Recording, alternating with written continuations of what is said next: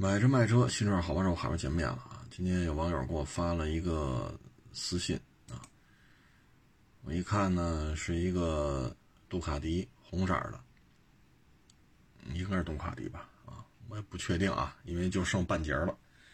嗯，金币拍照的，周围人说话的这个状态吧，一听那口音呀，嗯，基本上这就是应该是在北京周边。嗯，这个杜卡迪呢，在山路上跑，有一个 SUV 要从那个旁边那个村里那个辅路上，要并到这个主路上。这主路啊，其实中间一个黄线，然后就一上一下。山间小路嘛，能有多宽呢？它呢，可能从辅路上来的时候，它是垂直于主路的，然后它这个路呢，是上这个主路啊，坡比较大。大致有个三十度的坡，它往上开，然后它能土路嘛，然后它能上这柏油路，是左转是右转的。在上的过程当中之后，这边这红色的应该是杜卡迪吧，这不太确认啊，因为视频拍的时候这车好像就拍了后半截前半截本没太看清楚。然后呢，这么一个跑车啊，可能跟有可能啊是这一他一他一上这个。土路上柏油路，这个杜卡迪可能这一下就等于紧急制动摔出去了。因为我看了半天视频当中拍的这台 SUV，人家车身上没有没有伤痕，没有什么。你看摩托车摔成那样了，车牌子都摔掉了，满地都是血啊！那人满地都是血，而且血还有两种，一种暗红的，一种鲜红的。按说。受这么重的伤，你看这车一点反正没看见有什么伤痕啊，所以这个呢，就只能说是，当然瞎猜啊，就是它土路，因为三十度的坡，它顶着油往上冲，到了柏油路上的时候呢，嗯，对面可能有摩托车，这辆摩托车过来，一看突然窜出一辆 SUV 的，有可能是紧急制动了，然后采取措施不当，然后库叉。这个驾驶员看着啊，这个可能够呛了，因为一动不动躺在那儿，血呢从头盔里边流出的血是两种色一种暗红的，一种鲜红的。嗯，所以这个事儿吧，我觉得是什么呢？就是骑得慢才能骑得久。你要说比骑得快，那就拧到底呗，是吧？一档、二档、三档往上挂呗。就一定要骑得慢，因为有些突发情况吧，你预料不到。你预料不到，那，你这个速度到一定程度之后，你有些措施采取了，就说你能反应的过来吧，你采取了这些措施了，但是受伤的还是自己。他这如果是个汽车呢，撞上也就撞上，因为都有金属框架、有安全带啊，最起码得有俩正面气囊吧。稍微贵一点的车，可能侧面的气帘、气囊也都有了，那不会像这样，受伤也不会说直接就人就没了。所以现在骑摩托车呀，还是得控制自己的车速。你看立汤路啊，我给大家就这么说吧，六日啊，你看我在楼顶上嘛，啊，我在楼顶上。离着立汤路也得有个得上百米了吧，但是你就能够在我们这个楼展厅里边啊，就能听见轰鸣的声音，嗡嗡，立汤路的速度就这么快，有时候你能听唰，从远到近，从近到远，立汤路限速是多少啊？七十，限速就是七十。立汤路再往前就进山了，进山之后稍微拐拐几个路口来着，然后就到水长城了，就全是盘山公路了。所以呢，每到周末的时候，有大量的私家车，包括汽车，包括摩托车，都要进进山。下午的时候呢是进城。每周六周日的每天上午下午都是这么一情况，呃。大概是这么是这么一个状态吧，所以呢，这里边吧，就是各位要注意的是什么呢？这就是车速，忽视、忽视、忽视车速啊！认为我这车排量大、马力大，我油门拧到底，爱谁谁。每天就周末啊，你在店里边听这声你就能感觉这车速慢不了。所以这个就是一个普遍现象。你像立汤路，好歹是像我们那一块吧，是三上三下六车道，中间有那个铁栅栏隔开的，是那个公交车道，相当于是四上四下。但社会车辆能开的呢，就是三上三下，啊，这儿也没有坡道啊，什么这个那的，就就已经开这么快。所以这但凡车速慢一点的，就可以避免一些突发情况。之前呢，我还转发过一个视频，就是一个金翼，也是一上一下非常窄的这种村道啊，村间小道，道铺了柏油了啊，中间画着线，就一上一下。他呢，这台金翼呢，从逆向车道超这个本车道上这台摩托车，超的。在逆向车道超过去的时候呢，突然从行进方向的左手上了一台三轮车。这时候金翼呢就紧急的向右，紧擦着右边那护栏和这三轮车中间那缝，大家应该都能看见过这段视频。然后呢，这就非常的惊险啊！如果说他撞那个三轮上了，这骑摩托车的命可能保不住了。如果是刮在三轮车那个后边这个槽帮子上，这骑摩托车这腿可能就掉了。如果说往右边一靠，三轮车也往右边一靠，那这骑摩托车的就有可能会摔到金属护栏下边去，这命都够呛。骑的速度太快了，骑三轮呢是一人力三轮，岁数特别大了，慢慢悠悠、慢慢悠悠骑上来。而在本车道内正常通行这台摩托车呢，人家什么危险都没有。为什么呢？人家车速控制住，从看见三轮车，人家开始减速，然后他那个行车记录仪就拍下来这台金翼从他左侧，也就是逆向车道超车，然后有三轮上来了，咵叽向右一并，紧擦着三轮车和右边护栏飞驰而过。所以这就是车速的问题。这个。这个杜卡迪这个红色的啊，这可能小命不保了，小命不保。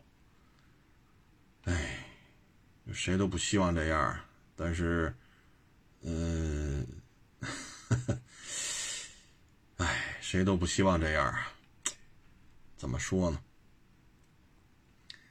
嗯，希望大家呢，就是还是要控制住车速吧，尤其是现在摩托车啊。像前两天咱们也说了，奔达出六八零四缸，高金幺二零零双缸，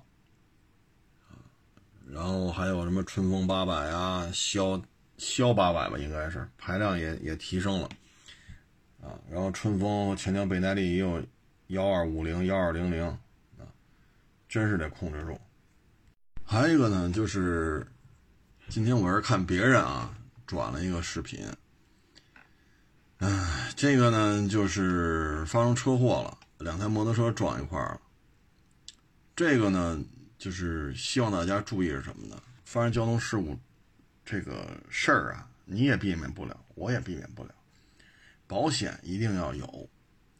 这起事故呢，是两辆摩托车撞一块儿，啊，一个十字路口没有信号灯，就是让右原则嘛。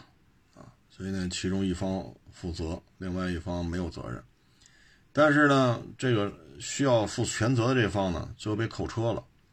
为什么呢？就是因为他没有保险，这些车没有没有任何保险，所以呢，就把这车给扣了。然后你不上交强险，本身这也是违法行为啊。所以各位呢，买摩托车交强险、商业险一定要上。这个对于自己也是一个保护，否则的话，你撞完之后，你你要是说三五千块钱能修好，那还行。那有些事儿呢，可能修理费几万、几十万，或者说人的治疗费用几万、几十万。所以摩托车的交强险、商业险，嗯，多转一转，多找一找啊，一定要把这些上全了。否则的话，出了事儿之后，你像这个没有交强险，警察一看，这个扣车，并且要处罚。然后呢，被扣车这方还要负全责，因为让用原则嘛。啊，所以这些事情吧，就是大家一定得提前想好了，啊，提前想好了。还有的呢，就是也是别人今天发的，啊，也是有人艾特我让我看看，这是怎么回事呢？就是弯道，山路弯道，也是一上一下。右边是山，左边是悬崖。悬崖这边呢，有那个一米左右高那水泥墙，砌起来，怕你掉下去。这摩托车呢，嫌这个右侧车道这个、这个、这个大大货车呀上坡慢，所以就要从弯道超车。啊，这弯道超车呢，它等于逆向了嘛？这是一个左转上左左转上坡。他呢，就从逆向上，逆向的时候呢，正好对面下了一车，而他并并不回去了，为什么呢？他右边是一特别长的一个挂车，很长，十好几米长，他并不回去了，所以呢，就和下了这台银色的 SUV 迎头对撞，撞完之后，他呢就被弹到了这台重型挂车的底下，开车这司机师傅啊，也真是。反应很快，一看撞上了这大卡车，一脚刹车就停这儿了。这小伙子被弹到这个重型卡车的底下了。如果他不刹车，接着往前开，这小伙子呀就给压成肉饼了。为什么这么说呢？他那脚丫子和那重型卡车左左边这个轱辘就两米远，那后边呢？后边还有轱辘，这要压过去，就真成肉渣渣了啊！这个咱就没法说了。你就为什么逆向过弯呢？这真是理解不了了。这个，哎，左转上坡，接近于七十度的弯吧，七十度六十度的弯。你说你非这么干，你这一下能不能活下来，完全取决于第一，自己命大不大；第二。取决于这辆大卡车司机反应快不快，人家不踩刹车，你说跟人家有什么关系？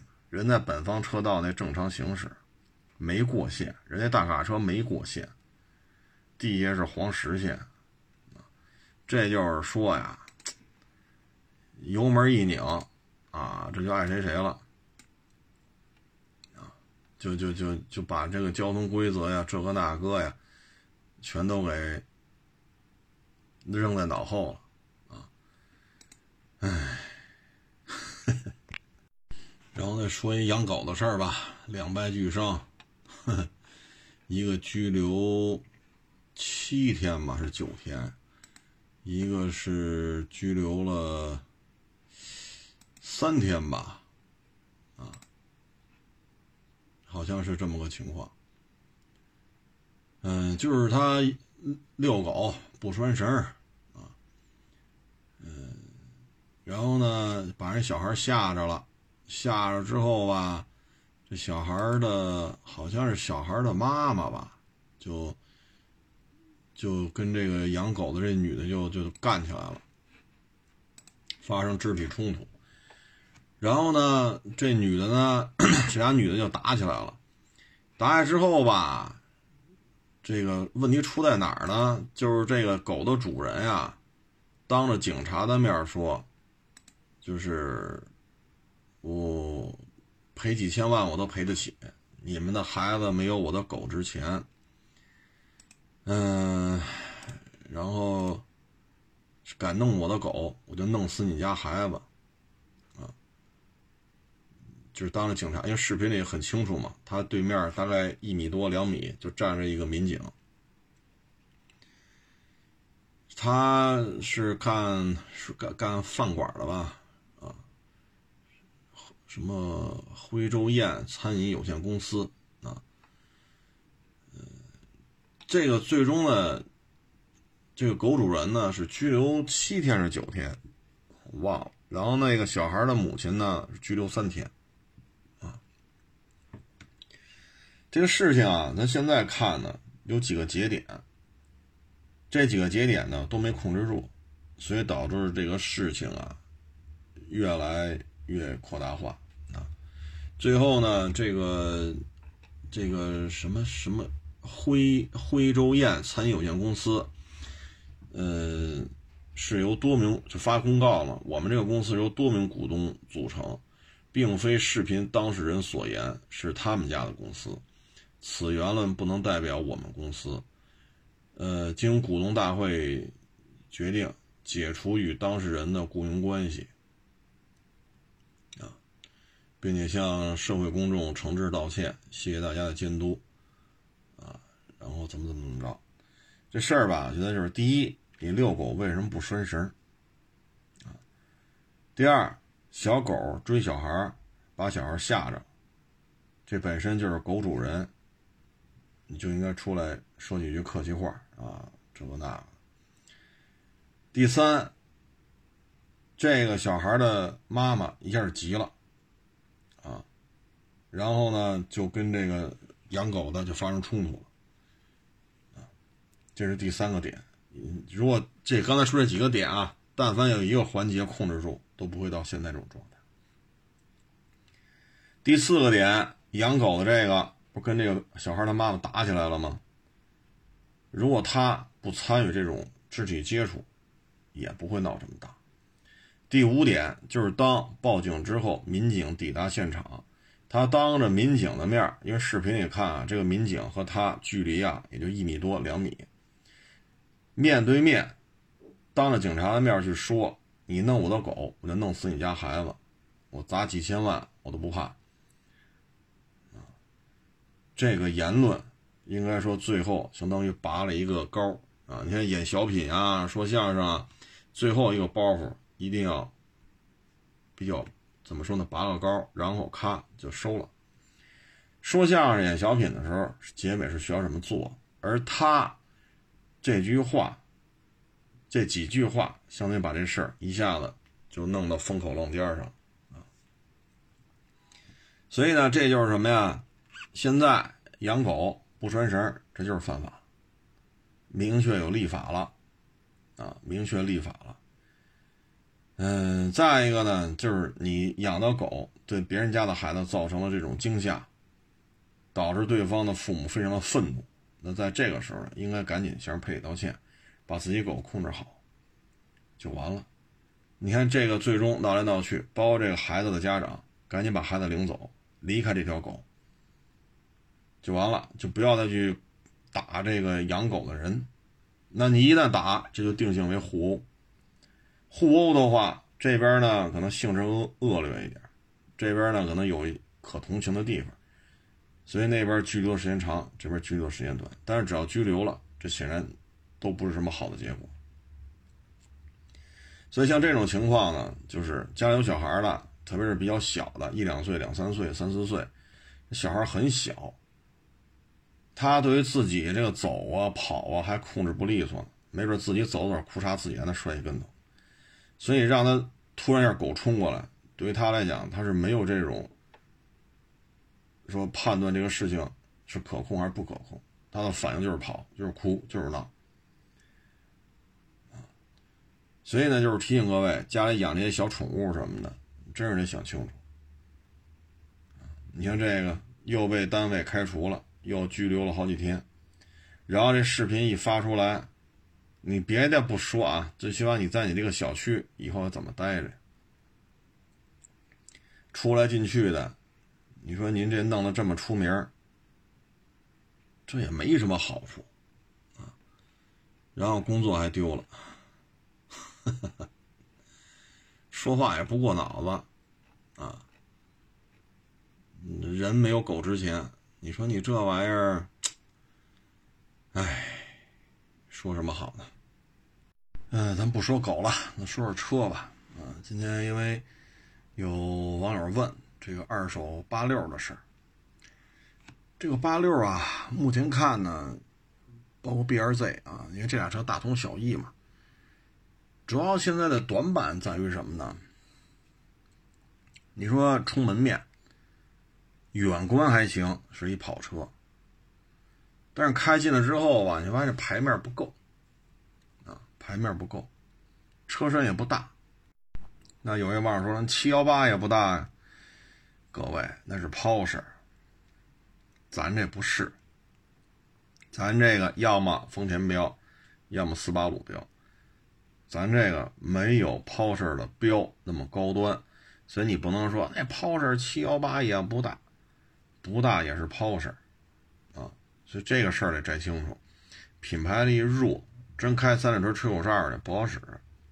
第二，动力不占优势，二点零四缸自吸啊，虽然说这个这个这个水平对置发动机啊，重心啊这个那那这，但是你绝对的动力确实慢。你看野马二点三 T，人家动力参数比咱这高吧？那车还大吧？对吧？显大，有劲儿，啊，所以那个就比这个稍微好卖一点。咱这个呢，空间空间不占优，动力动力不占优，卖的呢也不便宜，啊，大体上跟这野马价格也没拉开，所以这里边它很多事儿就不好办，你说它开着均衡吗？很均衡。因为这车我曾经连着跑了七次，就是连着跑跑山啊，连着跑了七次，天天来，天天来，天天来，天天来，把这段山道跑的已经，哎呀，非常的默契了。关了 ESP 去跑去，他确实做的非常非常的均衡，这一点来讲呢是没有什么可质疑的。但是呢，消费者在看的时候，第一显大吗？第二，动力参数强吗？啊，所以现在就是八六 B R Z 根儿嘎就在这儿，流通速度呢不算快，啊，这不算快。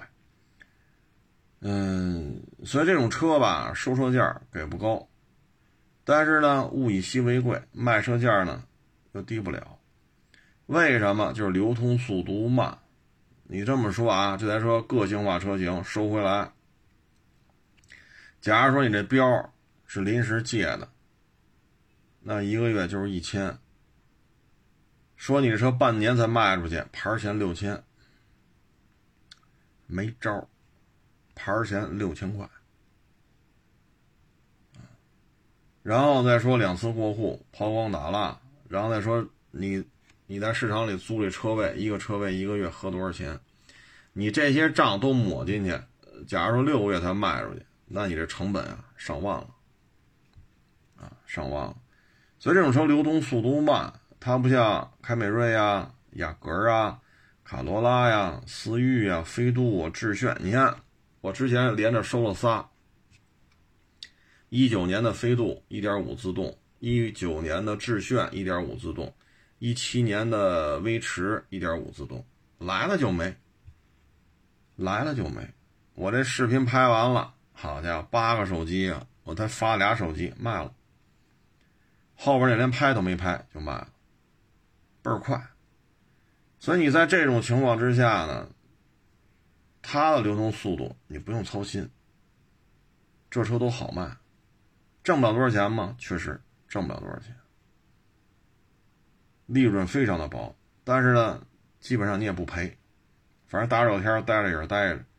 蒸个仨瓜俩枣也比待着强，大眼瞪小眼儿这一天，你这挑费都在这摆着呢。大眼瞪小眼儿卖这么一个车，最起码这一天没白来，也就这样了。所以呢，像八六 B R Z 这种个性化车型，流通速度跟刚才说这些飞度、致炫、威驰啊，包括思域、花冠、卡罗拉呀什么的。呃，雅阁啊，凯美瑞跟这个没有可比性，所以收车价低，卖车价高，因为它保证足够的时间成本。对于二手车来讲，时间就是成本啊，包括刚才说的摊位费、租标的钱，所以这种车型呢，大致就是这么一情况。哎，你要说八六 BRZ 太小不实用吧，大的它又卖不动，这就是极端案例了，这就是凯雷德。凯雷德呢，在国内啊，已经没有什么存在感了。它的在国内的销售量还不如林肯领航员呢。林肯领航员在国内的这种存在感吧，跟 GLS 啊、大叉七呀、呃揽胜啊、卡宴呐，跟这些车相比呢，林肯领航员也没有什么存在感。但是凯雷德还不如林肯领航员呢。这个咱就不太好说了，啊，不太清楚这是什么原因了。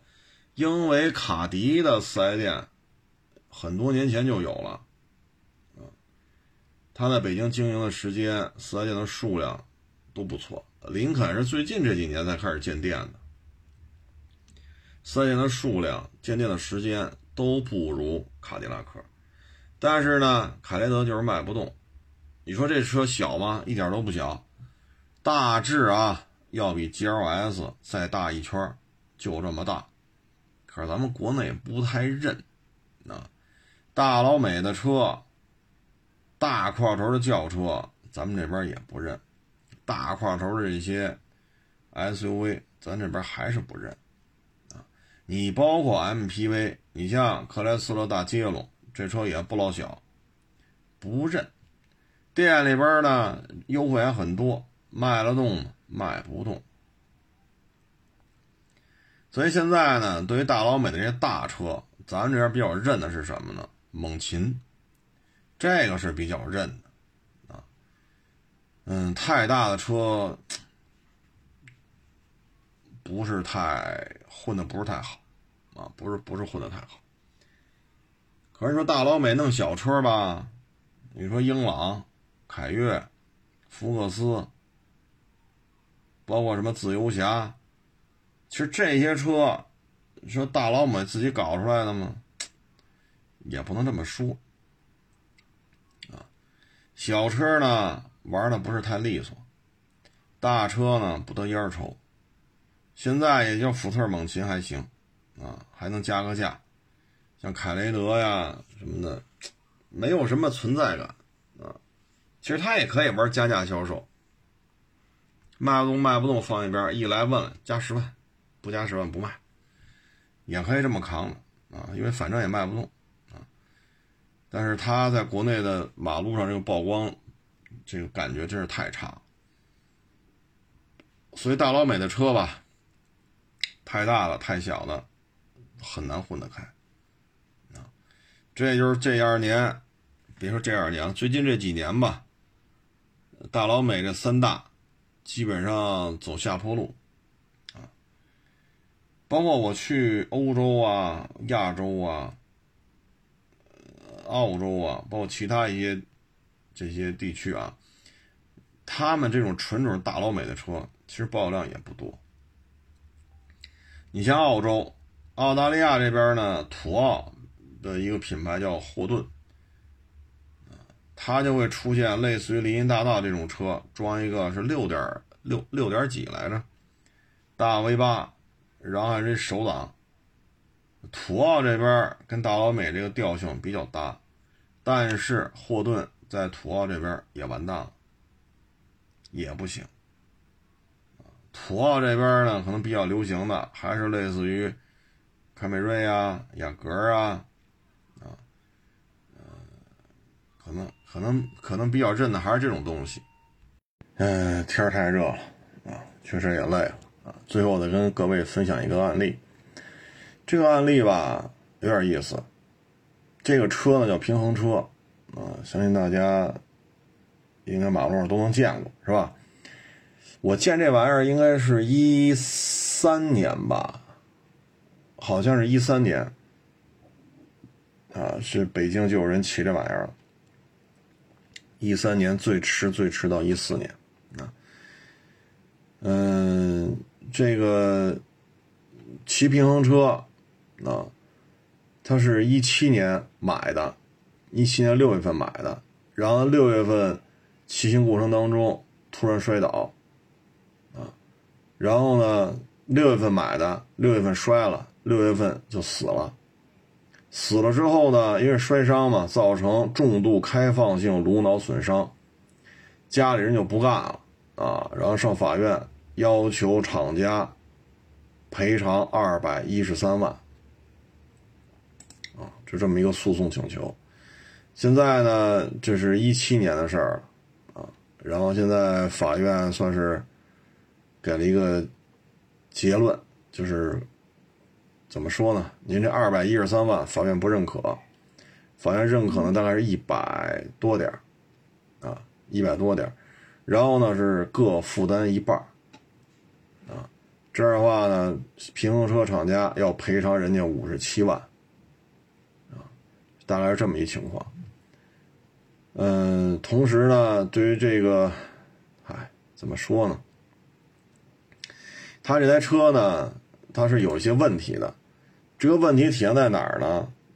这个车在做司法鉴定的时候呢，就发现啊，开通电源之后，一只脚踩上去，这个平衡车就开始前进或者后退，这是不对的，啊，这是不对的。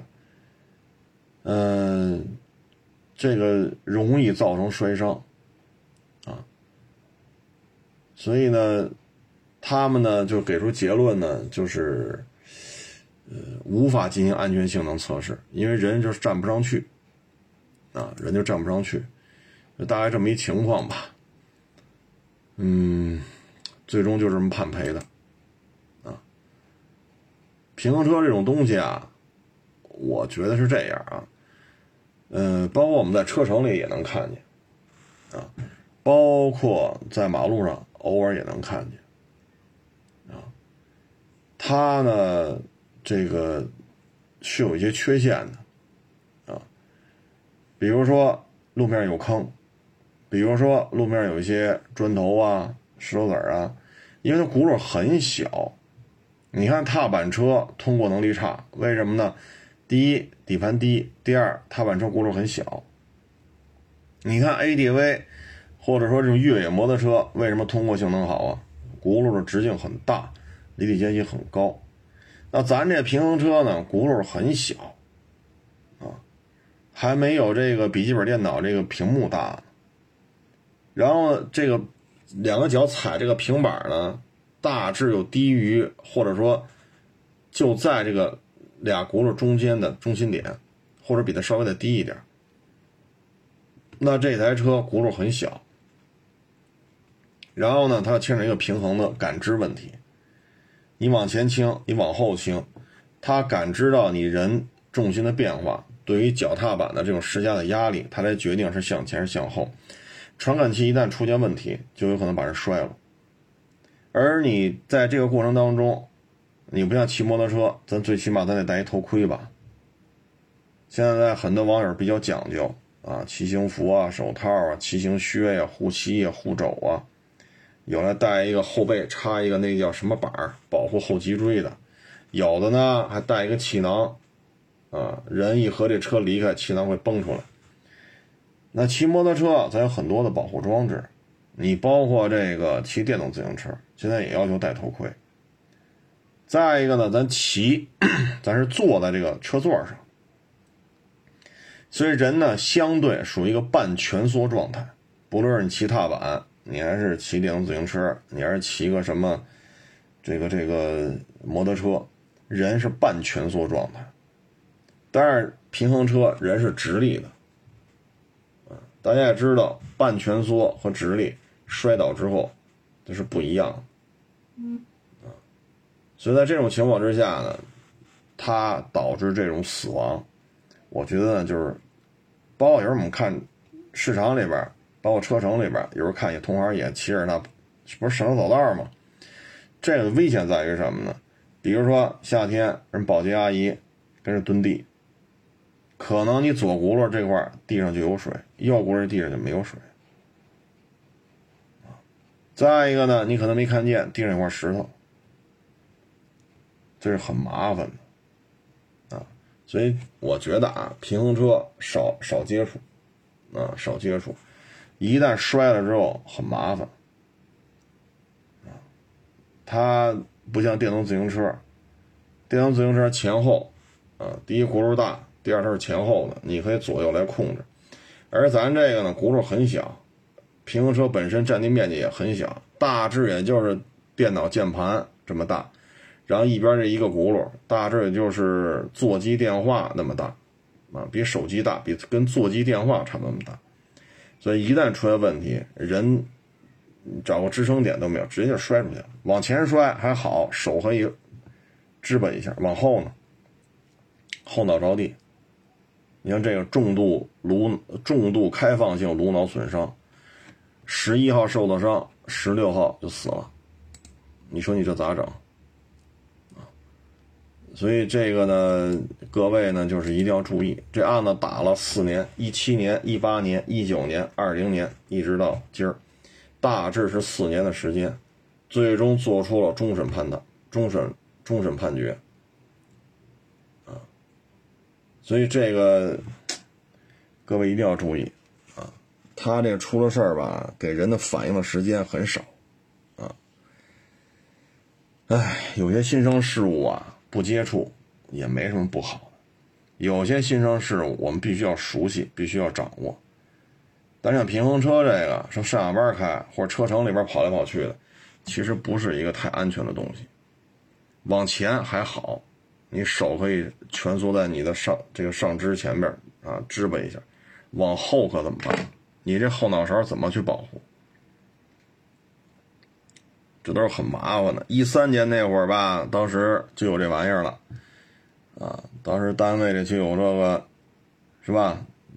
领导教室呱唧就摔了，啊，直接拉医院去。所以这个各位还是要慎重。啊你要是说想那什么，你就买一个小一点的电动自行车，啊，小一点的电动自行车，要么你就是弄一自行车骑来骑去，你不要弄这种平衡车了，这玩意儿不是太安全，这不是吗活活摔死一个，啊，反正跟各位就分享一下吧，引以为戒，呃，大主意呢，您拿是吧？说我就愿意骑，你管得着吗？这我们管不着，这我们管不着。您愿意骑您就骑啊，咱们这个只是提个建议啊，尽量做一点安全的事情啊。因为出了事儿，你说再告就这个那，咱就这么说啊，人命案标的额二百多万，最后赔偿金额五十多万，这律师跟你这打，从一七年六月份打官司打到。二一年七月份，这费用得多少？这期间的费用得多少？上法院打官司打四年，您不，您各种开销啊，您不得弄个几十万？而且牵扯人命案，而且牵扯二百多万的赔偿金额，您这种各种费用不得干个六位数啊？最后赔你五十多万，你自己能落到手能有多少？啊，所以有些事儿不做就完了，啊，不做就完了。你包括骑摩托车，喜欢吗？喜欢。九十年代的时候，我可爱玩摩托车。你现在骑吗？不骑。啊，包括有的是，啊，这骑这来一个哈雷，嗯，八八三，骑一个不大这车不骑。大滑翔不骑，大金翼不骑，大水鸟不骑，看看啊，看看行，骑不骑。啊咱承担不了这后果，这事咱也就别干，因为一三年那会儿，我想想啊，就就也是一同事，就非得喜欢骑着摩托车，啊，弄一二五零，结果哭嚓就摔地下了，摩托车把自己腿砸地下了，那个喊呀叫唤，正好我从边上过，赶紧过去把摩托车扶起来。又过来几个过道就走道的，一起把摩托拽下来，这才把腿蹬出来。所以这事儿啊，就是一定要慎重。包括咱开篇说那个那好像是个杜卡迪啊。你说你这玩意儿，首先你买一杜卡迪，你这也不是说吃不上饭的主，肯定是家里经济条件也不错。你这个呢，家里条件再好，没法享受了吧？这生活再美好，您家里再富裕，是吧？